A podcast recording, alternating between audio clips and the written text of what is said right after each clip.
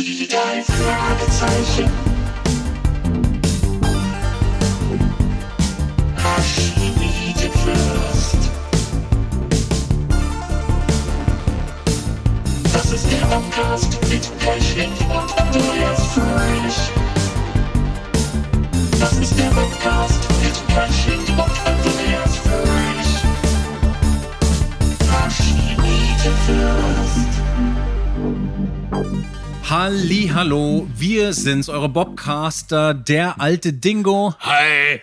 Und ich bin Nelly Town, mein Mann lebt nicht mehr.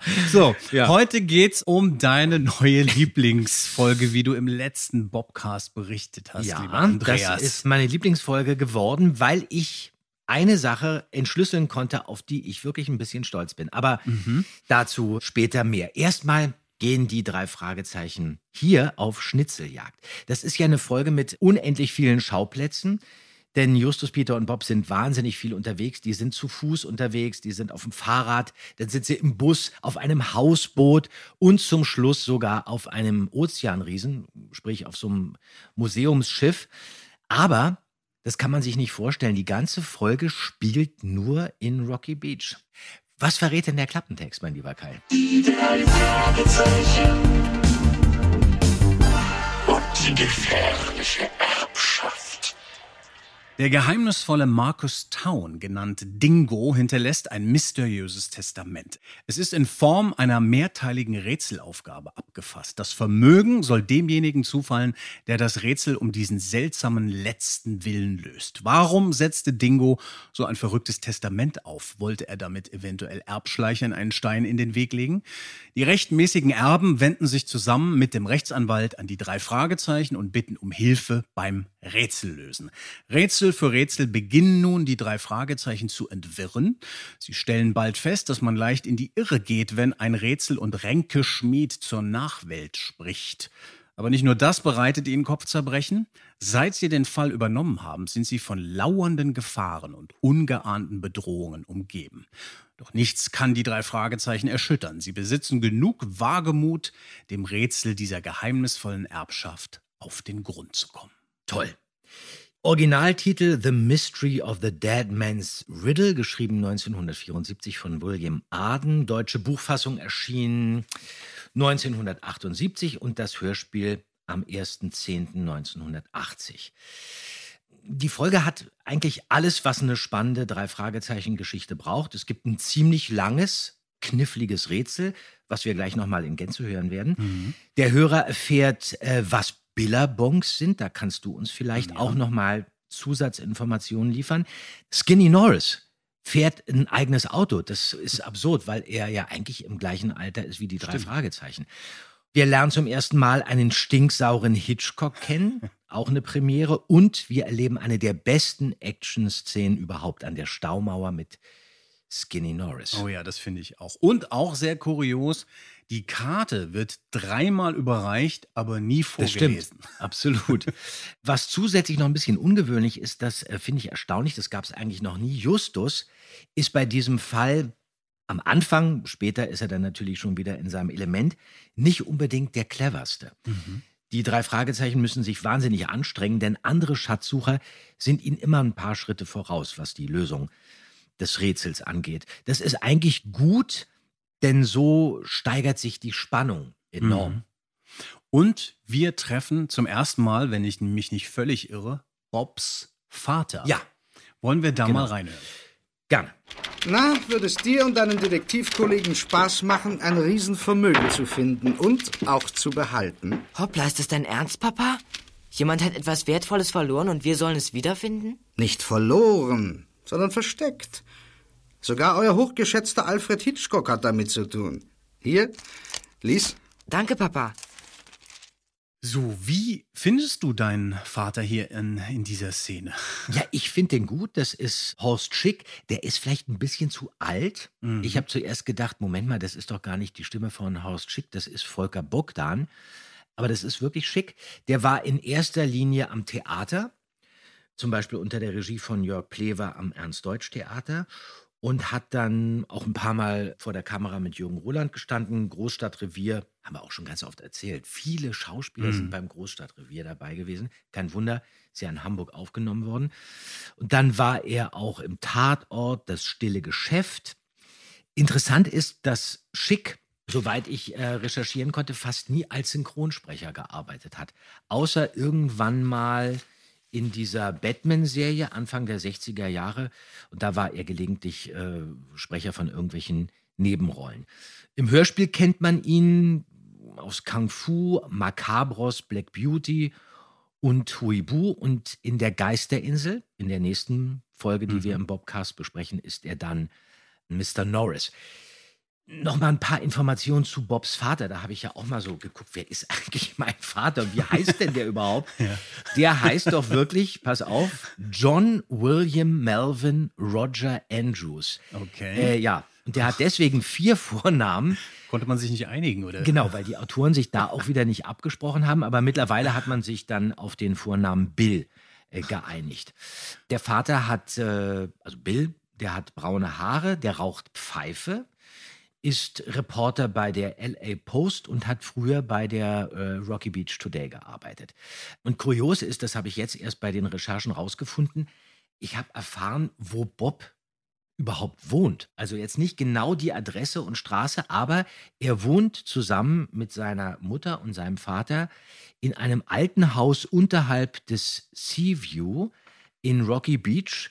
Und genau das wird nämlich erwähnt in Musikpiraten und Musik des Teufels. Wusste ich nicht. Okay, nee, wusste ich auch nicht. Spannend. Nach sehr gut. 40, über 40 Jahren weiß ich jetzt endlich, wo ich immer Wo du wohnst nach eigentlich. Hause gehen muss. Das ist doch auch schon mal nicht Wenn ich schlecht. auf dem Schrottplatz äh, Abenteuer erlebt habe mit Justus und Peter. Auch sehr interessant ja eigentlich, dass man äh, Bobs Vater keinen festen Sprecher zugewiesen hat. Ne? Später ist es ja dann zum Beispiel Joachim Richard im Ja. Riff der Haie oder so. Genau. War, glaube ich, einfach nicht wirklich angedacht als jemand, der öfter auftauchen Ich sollte. glaube, auch Bobs Vater spielt nicht so eine große Rolle. Es gibt zwei, drei Folgen, da äh, ist er wirklich ein bisschen wichtiger. Ich glaube aber, Peters Vater, der taucht öfter auf in größeren Rollen. Mhm.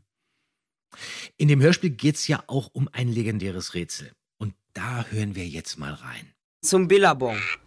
Über Holz, über Holz, über Stein. Droben Knall und Fall und die Abfahrt vom Freund.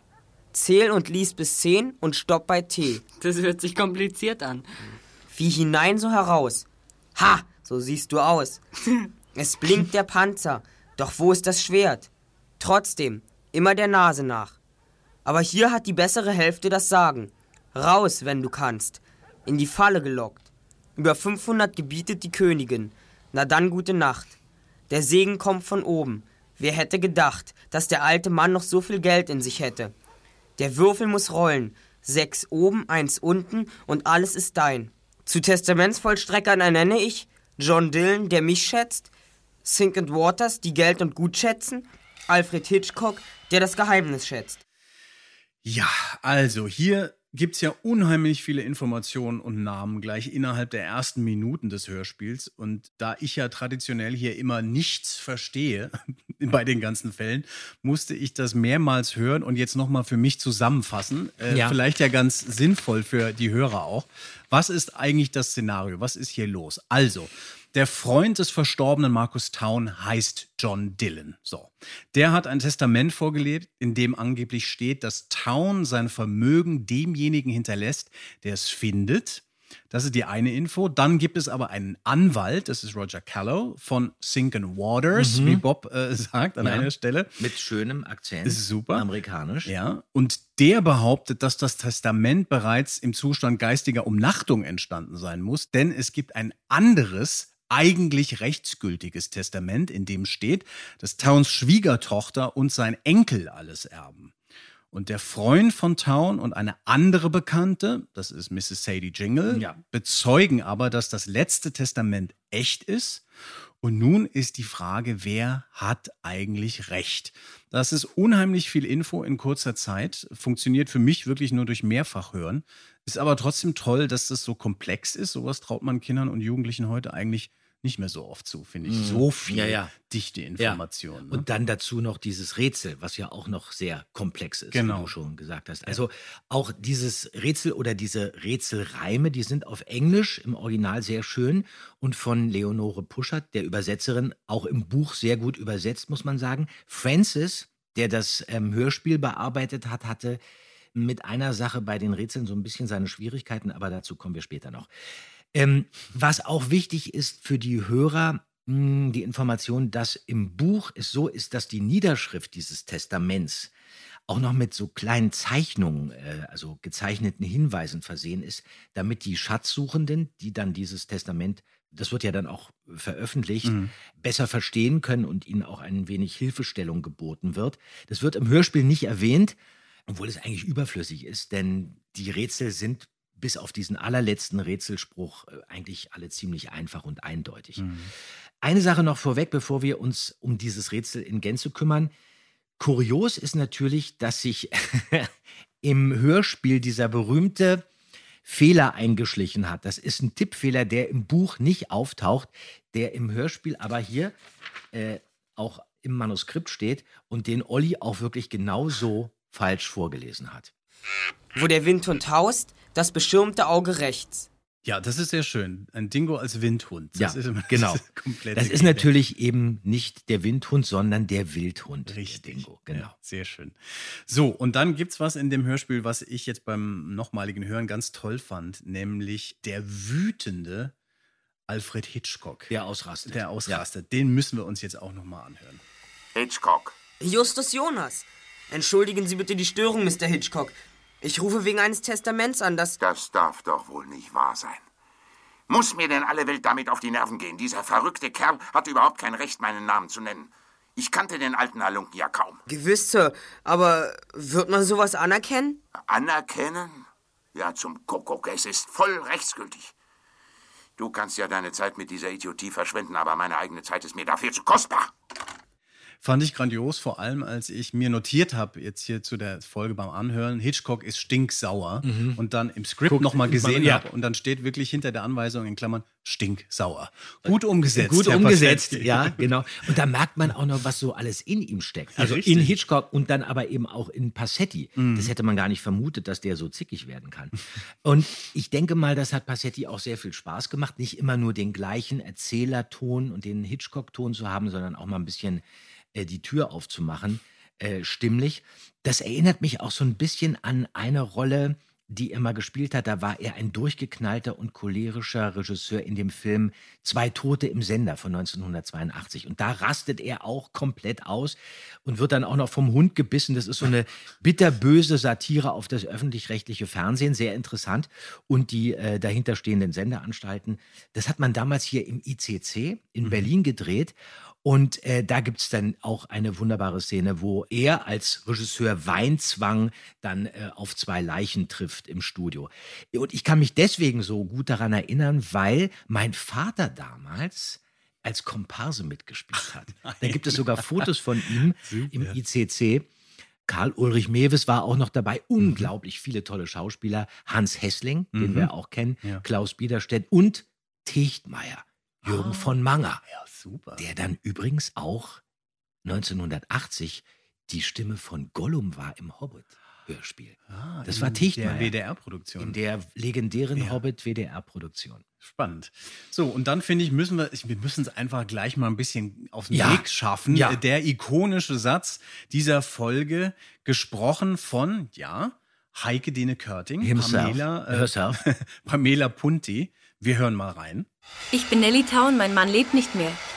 Und das ist Roger Kello, mein Verlobter und unser Anwalt. Ich finde diesen Spruch einfach genial. Also ganz ehrlich, das auf ein T-Shirt und dann auf die nächste Ü50-Party. Da hast du dabei. sofort, ja, da wird, wird sofort reagiert. Ja. Irre ist ja, man erkennt diese Stimme von ihr fast gar nicht. Ich muss auch Sie wirklich mehrmals sehr, hören, ja. sehr, Mhm. sehr, viel, viel jünger.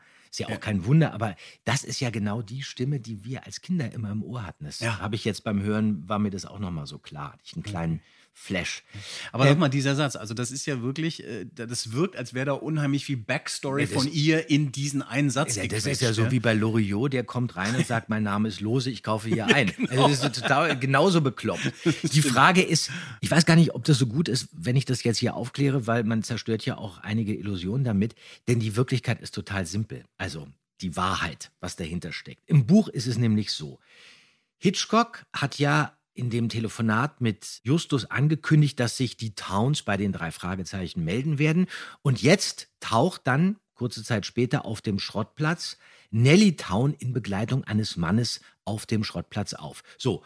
Und Justus nimmt nun an, aha, okay, bei dem Mann handelt es sich wahrscheinlich um Mr. Town und fragt deshalb, bevor die beiden sich vorgestellt haben, Mr. und Mrs. Town und dann antwortet Nelly Town, genauso wie im Hörspiel, ich bin Nelly Town, mein Mann lebt nicht mehr, das ist Mr. Roger Kello, mein Verlobter und unser Anwalt. Okay, gut. Ja, Und gibt total Sinn. Francis hat einfach nur vergessen, Justus fragen zu lassen, Mr. und Mrs. Town. Ja. Das ist die ganz einfache Erklärung. Richtig. Und apropos Roger Kello, den müssen wir jetzt auch mal hören. Hans Daniel. Nun halt mal die Luft an, Billy. Wir werden das Testament anfechten. Dingos Erbe wird nach kalifornischem Recht dir zufallen. Es sei denn, wir finden das eigentliche Testament, worin das Vermögen deiner Mutter und dir gemeinsam hinterlassen wird. Finden? Haben Sie denn dieses Testament nicht in Ihrer Kanzlei? Wir hatten es, aber es liegt zurzeit nicht vor.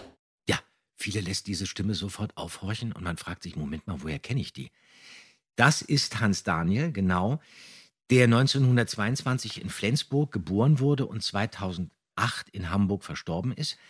Der war ein deutscher Schauspieler, hat neben Kurt Jürgens auch in des Teufels General mitgespielt und der Stoff, aus dem die Helden sind und dann auch noch in der Schwarzwaldklinik, war aber vor allem über Jahrzehnte lang, nämlich von 1953 bis 2000, ein sehr bekannter Tagesschau-Offsprecher. Ah, okay. Ja, Da ja. gibt es im Internet so ein paar interessante Clips von ihm aus dieser Zeit, wo er auch ganz kurz auftaucht, wo man ihn mal sieht, weil man hat ihn nie gesehen, man hat ihn im Fernsehen bei der Tagesschau immer gehört. Und da gibt es zum Beispiel einen Kommentar von Hans Daniel von 1973. Da berichtet er unter anderem über Campingwagenbesitzer, die aufgrund der Energiekrise 1973, da war ja die Ölkrise, Mhm. Ja. Weihnachten in ihrem Wohnwagen verbringen. Und als ich das gehört habe, habe ich gedacht, oh Gott, das sind ja erschreckende Parallelen zur heutigen Zeit. Wo soll ich jetzt noch schnell einen Wohnwagen herkriegen? Vom Schrottplatz, Andreas. Du bist eigentlich an der Quelle. Für dich dürfte das kein Problem Vollkommen sein. richtig. Ja, genau.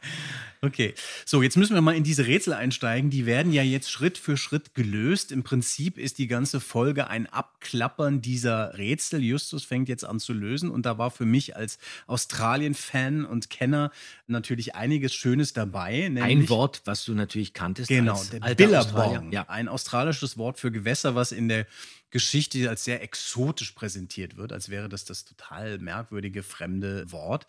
Und alle Australier und die schon mal da waren, kriegen das im Prinzip bei der Einreise gleich mal mit serviert, denn es ist gleich in der ersten Zeile der im Prinzip inoffiziellen Nationalhymne Australiens. Ah, okay. Das ist ein Song, der heißt Waltzing Matilda. Und da heißt es gleich in der ersten Strophe, in der ersten Zeile, Once a jolly swagman camped by a billabong. Kenne ich doch von Tom Waits. Richtig. Wunderbare äh, Ja.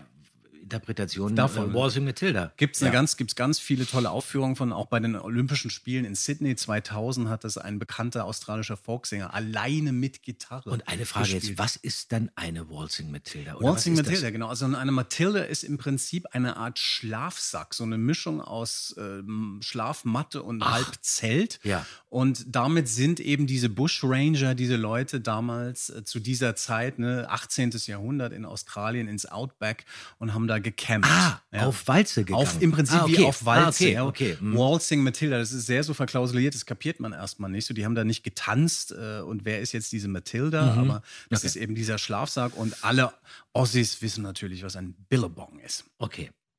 Dann sind wir jetzt wieder bei unserer Erbschaft. Die anderen Schatzsucher haben das Parkgelände jetzt verwüstet und da treffen die drei Fragezeichen auf den Hilfs-Sheriff Lopez, der ein bisschen sauer ist. Verschwindet zum Teufel! Ihr, ihr habt ja nichts zu suchen. Sind Sie Hilfs-Sheriff Lopez? Ja, Diablo, der bin ich. Und ich habe genug von eurer blöden Schatzsucherei. Verschwindet. Sie können selbst sehen, Mr. Lopez, dass der Ast, den mein Freund in der Hand hält, verwelkte Blätter hat. Wir sind gerade erst gekommen und haben nichts beschädigt. Na gut. Was wollt ihr hier?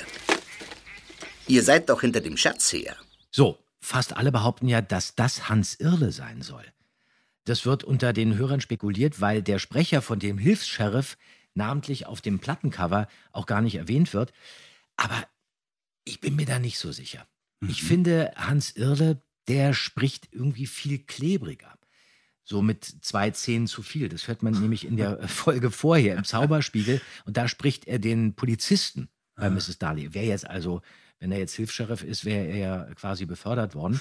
Ich mache mich jetzt vielleicht unbeliebt, aber ich würde sagen, das ist Karl-Heinz Gerdesmann.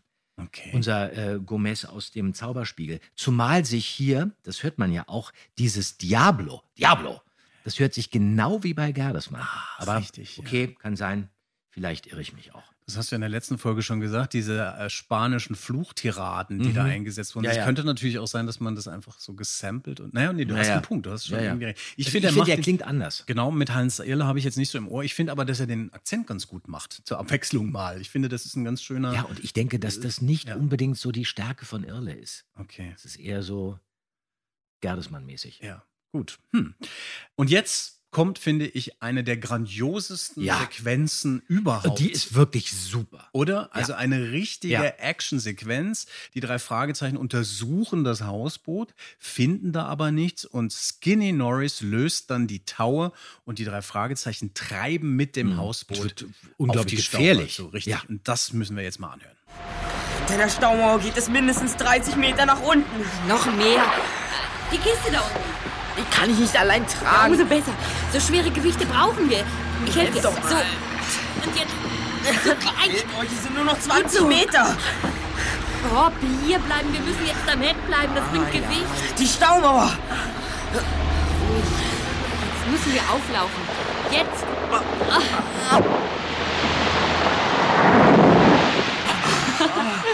Geschafft. Wir sitzen fest. Aber nicht lange. Nicht bewegen, still, sonst kippen wir über die Mauer.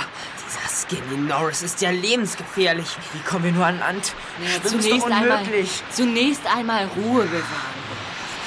Hier, aus diesem Tau mache ich ein Lasso. Siehst du? So, so. Der Knoten muss schön fest sein. Ja, der sitzt. Was hast du vor, Peter? Ruhe bewahren, Justus. Ich versuche, das Lasso um den dicken Baumstumpf dort am Ufer zu werfen. Wenn ich es schaffe, können wir uns am Tau hinüberhangeln. Na, ganz gute Idee. Na gut. Also ich versuche es. Jetzt. Nicht so wackeln, Peter, sonst kippen wir ab. Ach, vorbei. Na, ich versuch's nochmal. Beeil dich, Peter. Da hinten kommt ein dicker Stamm. Wenn der gegen das Boot prallt, dann ist es aus mit uns. Ruhig, Bob, ganz Oh, ruhig. Peter, beeil dich doch. das Tau noch einmal.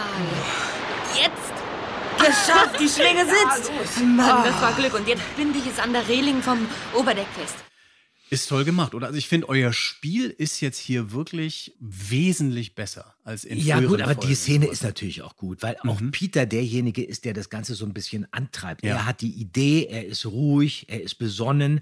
Dann fängt er auch an, mit dem Seil äh, das zu verteuen und wirft es dann rüber. Und auch da ein schöner Kontrast zu Bob, der völlig aufgeregt ist, und Justus, der in der Szene überhaupt keine Ahnung hat, was er jetzt eigentlich machen soll. und das ist eigentlich auch ganz gut so, denn wenn es immer Justus ist, der die rettende Idee hat, dann wird es ja auch langweilig. Und so ergreift denn Peter eben die Initiative und kennt den Ausweg.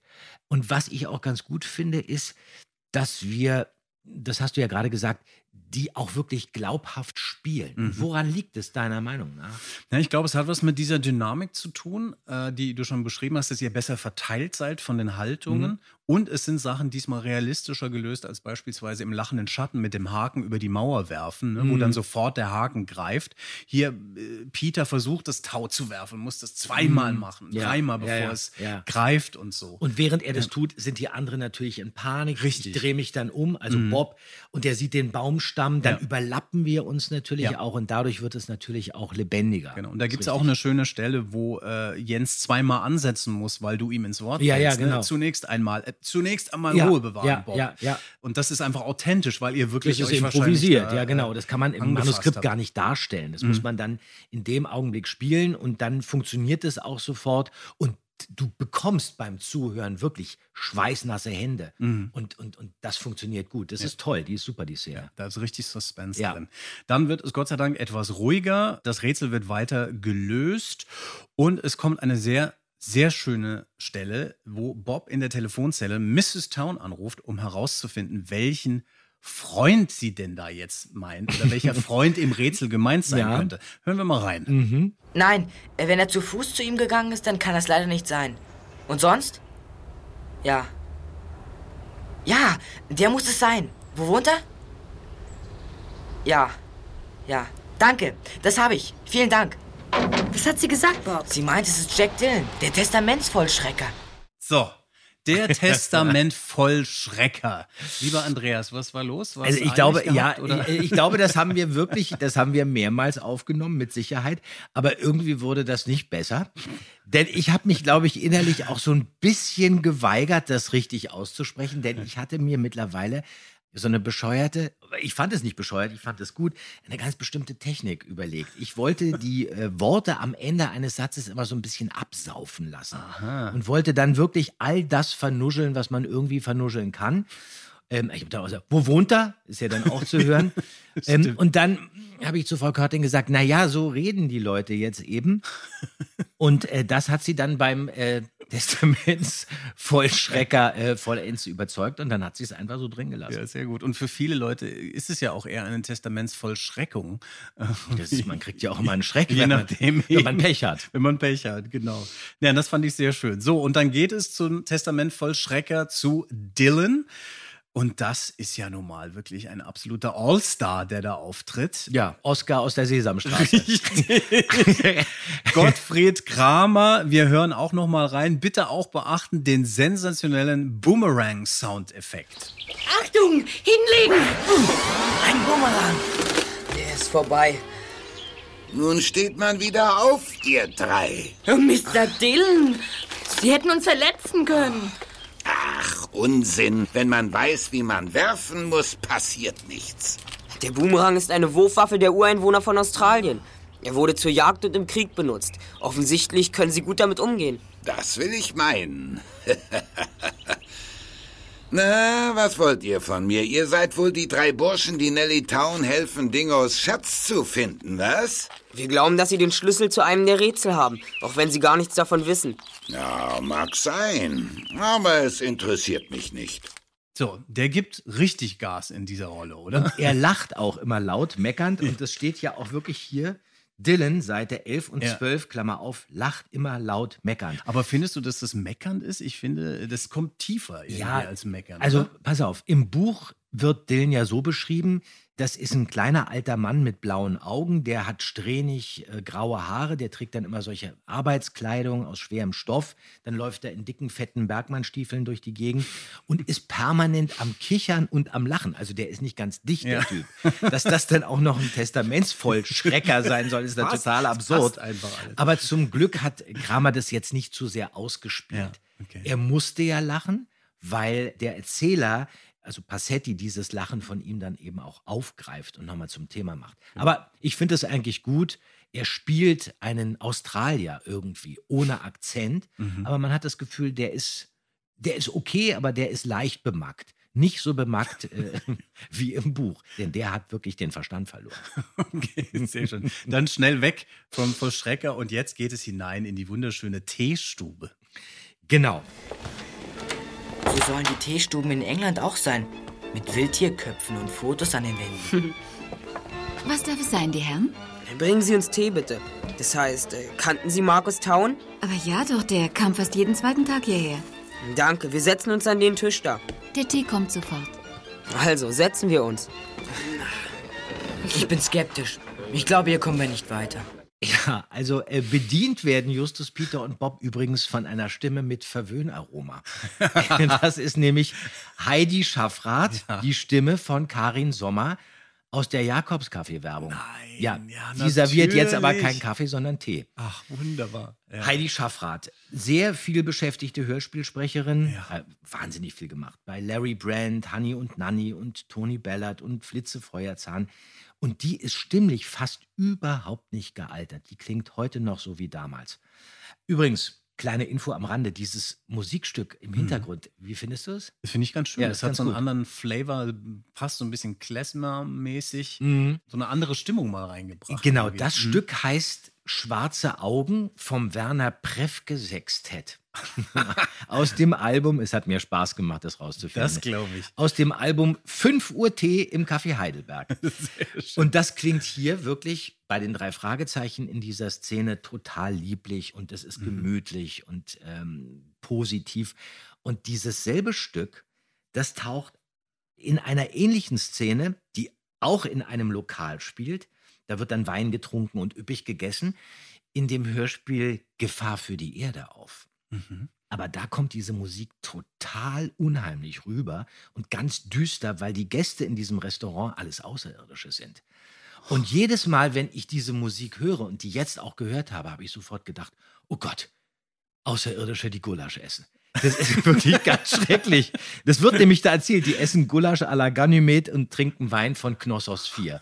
Und das ist wirklich, ich, da kriege ich eine Gänsehaut. Ja, das das ist hier auch wieder passiert. Und das passt ja ein bisschen zu dem, was wir in einer der vorherigen Folgen, ich weiß jetzt gerade nicht mehr wo, schon mal besprochen haben über Hörspielmusik. Ja. Wie man das einsetzen Ja. kann. Du kannst ja, auch so dagegen programmieren. Ja, natürlich. Also was Beschwingtes in eigentlich eine total düstere du packst Szene ein bisschen Hall rüber und sofort kriegt das Ganze so einen David Lynch-Charakter. Ja, richtig. Okay. Eraserhead. Sehr- Horrormäßig. Okay, sehr Ja. schön. Damit ist auch diese Szene jetzt für mich für immer ruiniert. Vielen Ja. Dank, Andreas. Gern geschehen. Toll. So, die drei Fragezeichen gehen dann aufs Standesamt und lösen da das nächste Rätsel. Äh, da muss dann der Erzähler sehr viel zusammenfassen. Ne? Sal si puedes, geh, wenn du kannst und so. Es gibt das Schild am Gebäude gegenüber und wir kommen dann zum Ozeandampfer, zur Queen of South. Die Spur führt also zum Hafen und langsam kommen sie da der Lösung der Rätsel immer näher. Genau, sie treffen auf Skinny Norris. Reynolds ist jetzt auch dabei. Reynolds nimmt Skinny die Beute ab. Stehen bleiben. Polizei, halt! Ihr bleibt stehen. Auf die Polizei hört er ja. Gib mal her, was du da unter dem Arm hast. Da. Der Kasten mit den Juwelen. Hier, Justus, öffne ihn. Gern. Toll, Die Steine, Steine, sagenhaft. Sagenhaft? Na, das sind Glassteine, keine Juwelen.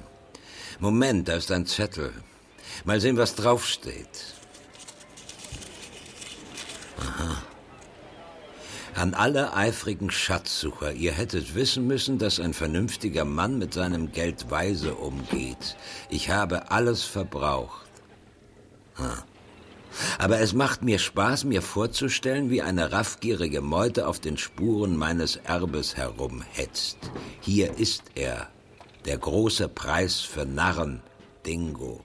Okay, Skinny ist ihnen jetzt zuvorgekommen und der Schatz ist nichts wert. Ähm, ganz schöne Pleite eigentlich, ne? Das stimmt, richtig. Und ich habe noch eine Frage an dieser Stelle, die mich wirklich verwirrt. Es muss ja jetzt weitergehen. ne? Genau. Genau. Wie kommt denn jetzt Justus auf Macbeth, bitteschön, an diesem Zitat? So, und jetzt präsentiere ich dir den absoluten Knüller, der ja eigentlich dafür gesorgt hat, dass ich diese Folge so toll finde. Ich habe mich ja auch ja. gefragt, wie kann das sein? Das ist doch eigentlich unmöglich, dass Reynolds ja behauptet, es gibt dieses parodierte Macbeth-Zitat. Und dieser Satz, der dann kommt, das hat nichts damit zu tun. Es wird also für den Hörer woanders versteckt, dieses Zitat. Mhm. Und deswegen ist es überhaupt nicht nachvollziehbar.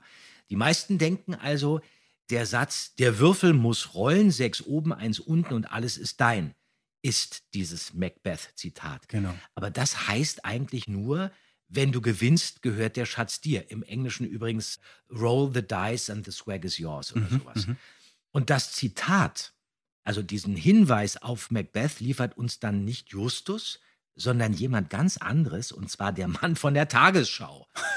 und zwar genau in dem Augenblick, als er die Bronzebüste von Macbeth in den Händen hält. Und diese Bronzebüste ist übrigens vorne auf dem Cover abgebildet. Ja, natürlich. Das ist dieser Königskopf. Ja. Und jetzt kommt das Zitat. Ja, wer hätte gedacht, dass der alte Mann noch so viel Geld in sich hätte? Mr. Kello, nehmen Sie die Hände hoch, Polizei. Nein! Stehen bleiben, Kello! Wer hätte gedacht, dass der alte Mann noch so viel Blut in sich hätte? Und das ist das Zitat, fünfter Akt, erste Szene Macbeth.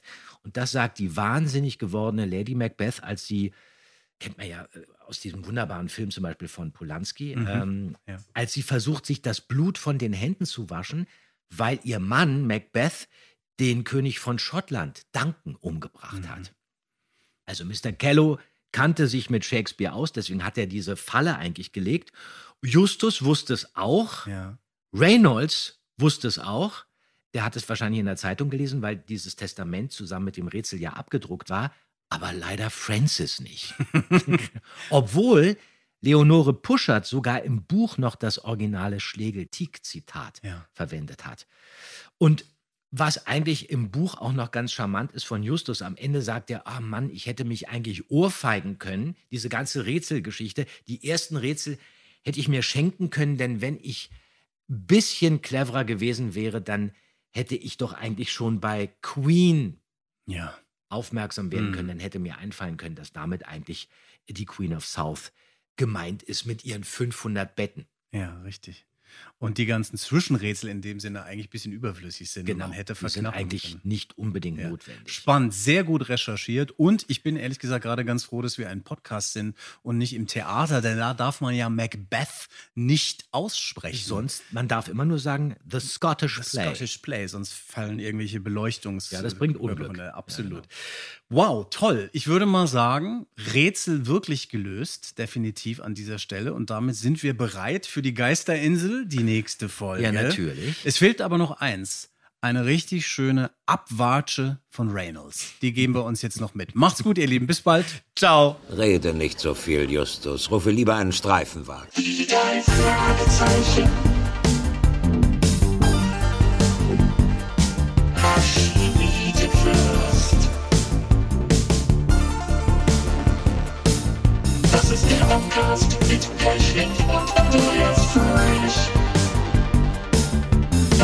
Podcast.